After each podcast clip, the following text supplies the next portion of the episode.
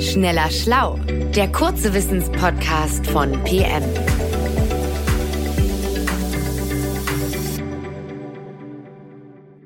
Hallo, herzlich willkommen zu Schneller Schlau, dem kleinen Podcast von PM. Mein Name ist Jens Schröder und heute ist wieder unser Haus- und Hofphysiker Johannes Kückens dabei. Hallo Johannes. Hallo Jens. Und ich werde die Gelegenheit ergreifen, ihn natürlich wieder mit etwas Physikalischem zu löchern. Na, ich hoffe, ich bin gut vorbereitet. Was darf es denn heute sein? Ja, billige, saubere Energie darf sein, die man super einfach herstellen kann, wenn's recht ist. Na, das klingt ein bisschen nach Zauberei. Also ich bin ja eigentlich Physiker und ich vermute aber, du hast irgendwas Konkretes im Sinn. Also gerne her damit. Ich gucke mal, ob ich das irgendwie physikalisch dann zerlegen kann, was du dir da ausgedacht hast. Ja, es geht gar nicht um, um eine Idee von mir selbst, sondern um eine, die schon seit, ich glaube, Jahrzehnten herumgeistert und über die ich kürzlich nochmal gestolpert bin beim Lesen. Die kalte Kernfusion. Ah. Ähm, das war ja offenbar mal ein totaler Hype äh, und alle wollten das ausprobieren und es wurde aber, äh, wenn ich es richtig verstanden habe, bislang nie wirklich was draus. Und ich frage mich natürlich, warum machen wir das jetzt nicht einfach noch und gucken, ob wir das hinkriegen? Oder wenn nein, äh, warum geht das nicht? Ähm, das würde ich also gerne von dir wissen heute. Ja, das ist wirklich ein spannendes Thema, weil das auch wirklich eine sehr skurrile Geschichte war in der jüngeren Wissenschaftsgeschichte. Es gibt sogar ein ganzes Buch zu dem Thema. Das heißt mhm. Kalte Kernfusion, das Wunder, das nie stattfand. Das Wunder, um das es da geht, das scheinbare Wunder, das soll 1989 passiert sein. Und ja, wie das alles genau war, da können wir gerne heute drüber sprechen. Man kann einiges daraus lernen. Also erklär mir bitte das Wunder zuerst, dann kann ich mich daran noch ein bisschen erfreuen kurz und erklär mir dann danach, warum es nie stattfand und den Teil dann vielleicht ganz kurz und schmerzlos, damit der schnell vorbei ist, okay? Okay. Also, warum galt die kalte Kernfusion überhaupt als Wunder? Das liegt daran, weil es eben nach den Regeln der Kernphysik die ja sehr gut bekannt sind, Kernfusion eigentlich nur bei extremen Bedingungen geben kann. Also Kernfusion, das ist ja genau der Prozess, der ständig im Inneren unserer Sonne abläuft und zwar unter eben enorm hohen Temperaturen und bei sehr hohen Drücken. Und wenn man diese Bedingungen hat, dann kommen sich die Wasserstoffatomkerne, aus denen die Sonne im Wesentlichen besteht, so nahe, dass sie dann verschmelzen. Und dabei entsteht aus vier Wasserstoffatomkernen über einen ziemlich komplizierten Kernprozess am Ende ein Heliumatomkern. Und das Entscheidende ist, dieser Heliumatomkern, der ist ein bisschen leichter als die vier Ausgangsprodukte, also die vier Wasserstoffkerne zusammengenommen. Und diese Massendifferenz, die da entsteht, die wird in Form von Energie freigesetzt. Und die Energie kommt dann zu einem Teil auch bei uns auf der Erde an als elektromagnetische Strahlung. Also das ist einfach das Sonnenlicht, was die Sonne uns dann schickt. Mhm. Also wir wärmen uns hier auf der Erde an oder aus der Differenz zwischen vier Wasserstoffatomen und einem Heliumatom, der Massendifferenz. Und die wird beim Verschmelzen der Atome frei und das wärmt uns dann. Genau, und äh, der Gedanke, dass man diese Energiequelle jetzt auch auf der Erde nachbauen könnte, der ist natürlich naheliegend und den gibt es auch schon sehr lange. Das Problem ist nur, dass Atomkerne erstmal gar nicht miteinander verschmelzen wollen. Und es liegt vor allen Dingen daran, dass die Atomkerne alle elektrisch positiv geladen sind und sich deshalb eben gegenseitig abstoßen. Mhm. Das heißt, man muss jetzt eben diese sehr heißen Temperaturen oder sehr hohe Drücke oder beides zusammen erreichen, damit die Atome oder die Atomkerne sich so nahe kommen und diese Barriere überwinden können. Und erst dann dann kommen diese ganz besonderen ja, Quantenprozesse sind es am Ende in Gang, die dann diese Verschmelzung auslösen. Mhm. Aber das ist doch genau das, was als Kernfusion auch erforscht wird und darüber wird ja auch gerade in der Politik relativ viel geredet. Genau, das ist aktuell wirklich Top of the Pops Forschung sozusagen. Es muss halt wahnsinnig viel Energie aufgewendet werden, um ein Gas so stark aufzuheizen. Und da muss man dieses Plasma auch noch kontrollieren können, damit es nicht ständig an die Wände kommt in so einem ja, Kernfusionsreaktor und dafür muss man unglaublich starke Magnetfelder erzeugen, um dieses Plasma einzusperren. Und bislang ist es eben leider so, dass das viel mehr Energie kostet, als nachher bei, der, bei dem Fusionsprozess dann hinten wieder rauskommt. Und das ist das große mhm. Problem bei der heißen Fusion, was bis heute noch nicht wirklich gelöst ist. Ja, dafür gibt's ja dann die kalte Fusion. Die klingt ehrlich gesagt doch viel einfacher. Lass uns die doch machen. Genau, es klingt sehr schön einfach und das ist auch der Reiz des Ganzen. Damals im Jahr 1989, da haben nämlich zwei Chemiker aus Salt Lake City, also von der Uni dort in den USA, die haben verkündet, wir haben Atomkerne zum Verschmelzen gebracht und zwar in einem super einfachen Experiment, nämlich in einem Becherglas auf unserem Labortisch, einfach bei Zimmertemperatur. Ja, und alle haben gestaunt. Äh, und dann haben die beiden auch das Geheimnis verraten, wie ihnen das gelungen ist? Ja, das haben Sie verraten. Das ist natürlich auch entscheidend, sonst hätte es Ihnen sowieso niemand geglaubt. Und Sie haben das sehr genau beschrieben. Also Sie haben im Prinzip eine Art Elektrolyseapparat gebaut. Das kann man sich vereinfacht so vorstellen wie ein Glas, ein Becherglas, in dem eine Flüssigkeit drin ist. Und zwar ist es im Wesentlichen Wasser, aber nicht normales Wasser, sondern sogenanntes schweres Wasser.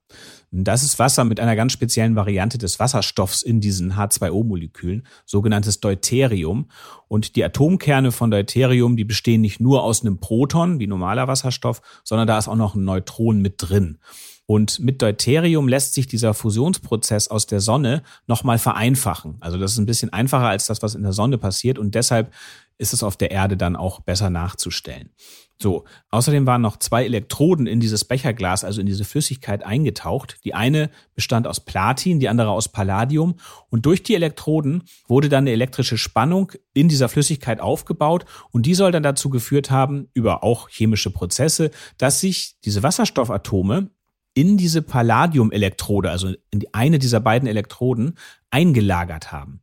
Und bei diesem Einlagerungsprozess, so war dann die Idee, die Theorie, sind sie sich so nahe gekommen, dass sie tatsächlich fusioniert sind und eben nur bei Zimmertemperatur, weil ein sogenannter chemischer Druck, so war die Theorie, in dieser Elektrode erzeugt werden sollte. Mhm. Und da musste man es gar nicht heiß machen. Das ist ja gut und schön, das ist eine schöne Geschichte, aber erzählen kann man ja viel. Die haben einfach erzählt, dass sie das so gemacht haben. Ja, Sie haben es erzählt, aber natürlich haben Sie auch gemessen. Und das Entscheidende war, Sie haben eine sogenannte Überschusswärme gemessen. Das haben Sie zumindest behauptet, äh, die bei diesem Experiment produziert wurde. Und da gab es auch eine Presseerklärung von der Uni damals und da stand drin, dass für jedes Watt elektrische Energie, was Sie in diesen Prozess reingesteckt haben, also durch den elektrischen Strom, der durch dieses schwere Wasser durchgeflossen ist, hätten Sie am Ende vier Watt Wärme herausbekommen also das Vierfache. Und eine so hohe Energieproduktion, das konnte man sich eigentlich nur erklären, wenn da drin nicht einfach nur eine, irgendeine chemische Reaktion abgelaufen ist, sondern es muss eben auch dann Kernfusion stattgefunden haben. Sonst kann man sich solche hohen Energieausbeuten mhm. gar nicht erklären. Also ein Watt rein, vier Watt raus. Es ist eine, eine Energieausbeute von 300 Prozent. Jetzt hast du eben gesagt, du bist äh, Physiker und nicht Zauberer, aber das, das klingt ja schon irgendwie nach einem Zaubertrick. Das ist doch völlig, absolut irre. Ja, das klang eben so, äh, für, auch für die ganze Welt der Wissenschaft, nach einem Wunder. Aber die beiden Forscher, das waren Stanley Pons und Martin Fleischmann, die waren eben doch auch sehr angesehene Forscher. Das waren Elektrochemiker, die schon eine Menge herausgefunden hatten. Und dann wollten wahrscheinlich auch viele das Ergebnis einfach unbedingt glauben, weil es ja quasi dann wirklich die unendliche und billige Energiequelle bedeutet hätte, nach der jeder und jede gesucht hat. Und ja, natürlich ist es dann auch ein riesiges Geschäft für alle, die gleich von Anfang an damit einsteigen. Ja, äh, wenn du sagst, viele wollten daran glauben, dann offenbar ja manche auch nicht. Gab auch Leute, die nicht dran glauben wollten. Ja, es gab viele, die nicht dran glauben wollten. Eine Menge Physiker haben natürlich auch gesagt, hm, das ist seltsam, wenn zwei Chemiker hier plötzlich die Kernfusion hinkriegen auf so einfache Art und Weise. Und es entstanden dann eben schnell zwei Lager. Also das Problem war nämlich, wie schon gesagt, die Regeln, nach denen so eine Kernfusion von Wasserstoffatomen äh, vonstatten geht, die waren wirklich sehr gut bekannt. Und nach diesen Regeln müsste bei der Kernfusion neben der Energie müssten auch noch sogenannte Fusionsprodukte entstehen, also das, was hinten rauskommt. Ne? Das Helium, aber auch Neutronen entstehen dabei und auch Tritium entsteht und vor allen Dingen auch Gammastrahlung, also sehr harte elektromagnetische Strahlung. Und davon war aber in dem Experiment von Fleischmann und Pons fast gar nichts nachzuweisen. Das fehlte eigentlich. Mhm. Okay, aber wenn die so, wenn die so gute Wissenschaftler waren, die beiden, dann müsste das die doch selber auch stutzig gemacht haben, dass sie diese was hast du gesagt, Fusionsprodukte nicht in dem Maß gefunden haben. Ja, vielleicht hat sie das auch, aber ja, irgendwie haben sie sich wohl so weit aus dem Fenster gelehnt und waren so begeistert von diesem Energiegewinn, den sie da irgendwie nachweisen konnten, von dieser Wärme, die da erzeugt wurde, dass sie dann in so eine Art Verteidigungsmodus umgeschwenkt sind und die ganze Kritik, die dann auf sie eingeprasselt ist, einfach verdrängt haben oder weggedrängt haben. Ähm, sie haben dann einfach behauptet, ja, wir haben hier nicht die normale Kernfusion, sondern wir haben einen unbekannten Kernprozess entdeckt, den noch keiner kennt und wo offenbar andere Regeln gelten. Aber trotzdem ist es Fusion, haben sie gesagt. Mhm. Also das klingt jetzt aber schon für mich als Laien auch ein bisschen windig. Ja, ist es ja auch. Aber erstmal ging das trotzdem wochenlang durch die Presse. Also ein Energiewunder ist ja auch eine tolle Story. Selbst der Präsident der USA, das war damals noch George Bush Senior, der wurde ausführlich gebrieft und es wurden auch schon Hunderttausende Dollar in patentanwaltliche Beratungen ausgegeben. Natürlich hatten alle irgendwie Angst, dass dann jemand anders sich das Geschäft sonst greift, wenn man da nicht schnell genug ist. Und alle träumten schon von irgendwelchen glorreichen Momenten, die da auf sie zukommen. Mhm. Ja, aber die Tatsache, dass wir uns heute äh, nicht unseren Backofen mit Energie aus kalter Kernfusion aufheizen, äh, Jahrzehnte später, sagt mir, das wurde dann also doch nix. Nee, der Spuk dauerte dann ungefähr ein Jahr dann war es vorbei. Auf der ganzen Welt, äh, vor allen Dingen in den USA, haben in dieser Zeit Wissenschaftler versucht, das Experiment eben nachzustellen äh, mit chaotischen Ergebnissen. Also aus manchen Ergebnissen kam raus, ja, wir haben Wärme gewonnen, bei anderen kam überhaupt nichts raus. Und ähm, dann ging es natürlich auch um die Fusionsprodukte, die man nachweisen musste. Fleischmann und Pons wurden dann aufgefordert, ihre Elektroden rauszurücken, damit man sie untersuchen kann, ob da auch wirklich Helium drin entstanden ist. Das hätte man da drin ja finden müssen haben sie sich erst geweigert, am Ende wurde es doch untersucht und dann kam raus, da ist überhaupt nichts zu finden, kein überschüssiges Helium vorhanden. Und dann kamen auch noch alle möglichen Fehlerquellen und Messfehler ans Licht, die sie bei diesem Experiment gemacht haben. Und dann war es auch so langsam vorbei und niemand hat es ihnen mehr geglaubt. Also äh, niemand hat wirklich am Ende das Ergebnis, was am Anfang da behauptet wurde, nochmal wiederholen können. Genau, und dann wurde natürlich auch nach und nach jegliche Finanzierung eingestellt. Es gab sogar ein eigens gegründetes National Cold Fusion Institute in Utah, das damals entstand und das wurde dann ja einfach wieder äh, still und leise geschlossen und dieser ganze Hype war zu Ende. Aber es hat immerhin ein Jahr gedauert. Ja, weil es eben so eine unwiderstehliche Vision ist. Wenn das geklappt hätte, wäre es natürlich auch wirklich irre gewesen. Und Fleischmann und Pons waren jetzt ja auch nicht irgendwie Ganoven, die jetzt absichtlich versucht haben, die Welt zu täuschen. Ich kann mir eher vorstellen, dass sie sich da einfach verrannt haben und am Anfang wirklich begeistert waren und das wirklich geglaubt haben und am Ende dann nur noch ja in so Rückzugsgefechten versucht haben, sich zu verteidigen. Mhm. Aber das Tolle ist, was man daran eben lernen kann, ist, dass das System der Wissenschaft am Ende solche falschen Ergebnisse eigentlich immer enttarnt. Ja, es gibt ja eine ganz einfache Prämisse in der Wissenschaft. Das Ergebnis eines Versuchs zählt nur dann, wenn der Versuch auch von anderen Forschungsgruppen nach den gleichen Regeln nachgemacht werden kann und dabei dann auch das gleiche Ergebnis rauskommt. Das nennt man Reproduzierbarkeit. Und ohne Reproduzierbarkeit ist eine Entdeckung eigentlich überhaupt nichts wert, weil sie dann eben gar keine ist, sondern es ist dann am Ende immer irgendein Fehler im Experiment oder irgendein Zufall, der für so eine scheinbare Entdeckung verantwortlich ist. Also das, das ist eine wichtige Regel der Qualitätssicherung quasi von Forschung. Genau, das schützt vor falschen Entdeckungen und auch dann aus daraus abgeleiteten falschen Theorien. Mhm. Gibt es denn heute immer noch Leute, die, die an so eine kalte Fusion glauben? Also manchmal gibt es ja so Die-Hard-Fans von so, von so großen Visionen. Ja, absolut. Also wenn man den Begriff auf YouTube eingibt, kann jeder auf eigene Gefahr gerne mal tun, dann findet man da ziemlich skurrile Videos von Leuten, die behaupten, das sei alles überhaupt kein Problem und das sei alles, würde alles wirklich funktionieren. Aber natürlich ist das alles Quatsch. Hm. Aber die, die heiße Fusion, von der wird ja gerade äh, mehr geredet als, als noch vor ein paar Jahren äh, und wird viel geforscht, die ist durch diese Sackgasse mit der kalten Fusion nicht gleich mit diskreditiert worden. Da sitzen wir jetzt nicht gleich dem nächsten Hoax auf, oder? Nein, nein, das ist richtig valide Forschung. Also, dass heiße Fusion funktioniert, ist ja auch völlig klar, denn das ist ja heute fast unsere einzige Energiequelle. Die Sonnenstrahlung ist ja eben Produkt dieser heißen Fusion in der Sonne und alle fossilen Brennstoffe, die wir auf der Erde nutzen, ist ja nichts anderes als gespeicherte Sonnenenergie, die ursprünglich mal durch diesen Fusionsprozess freigesetzt wurde.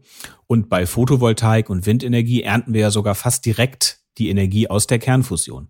Und nun kann man natürlich auch, das ist absolut technisch denkbar, diese Kernfusionsprozesse auch auf der Erde zünden.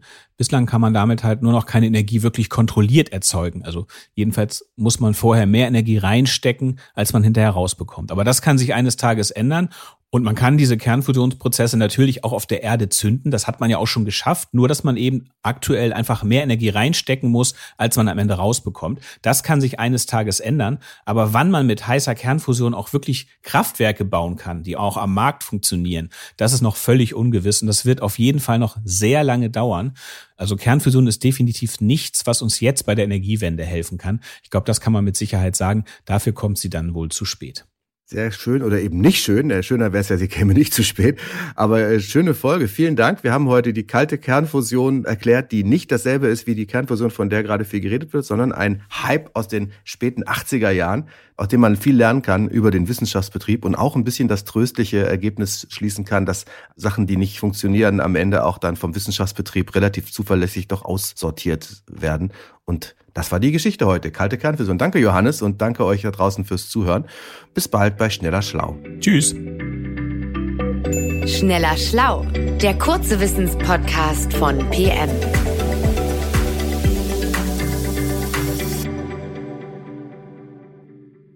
Dieser Podcast ist eine Produktion der Audio Alliance.